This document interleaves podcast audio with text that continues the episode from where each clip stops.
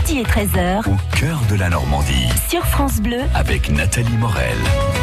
Michel de Decker, bonjour. Bonjour Nathalie. Le commandant Cousteau, célèbre marin en bonnet rouge, euh, n'est pas à proprement parler une curiosité de Normandie, contrairement au nain rouge qui sévissait sur la côte diépoise.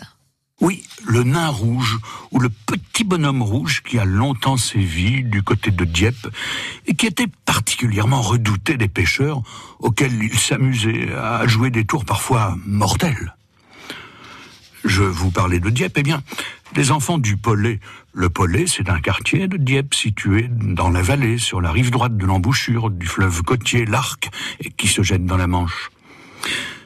C'est le quartier des marins le quartier des habitants qui sont nommés les Poltais ou les Poltaises.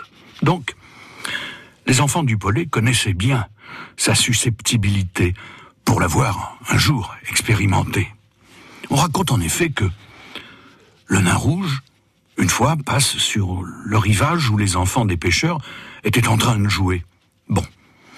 L'œil critique de la marmaille n'a pas tardé alors à se poser sur l'étrange petite créature qui, lui, au bout de quelques instants, a bien compris que les sales se moquaient de lui.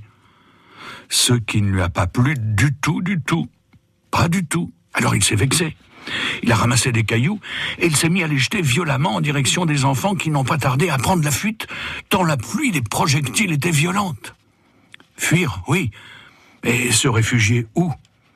Eh bien, pourquoi pas là, dans ce bateau de pêche?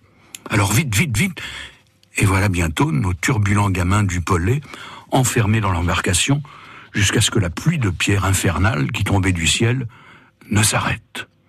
Bon. Tout est calme maintenant?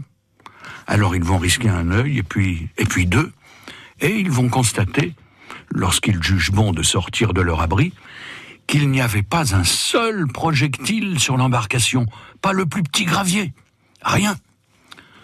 C'était donc bien l'un des coups pendables du petit bonhomme rouge de Dieppe. Eh ben voilà, merci Michel de Decker. Alors demain, euh, suite à l'incendie de Notre-Dame de Paris, eh bien nous parlerons beaucoup de Victor Hugo.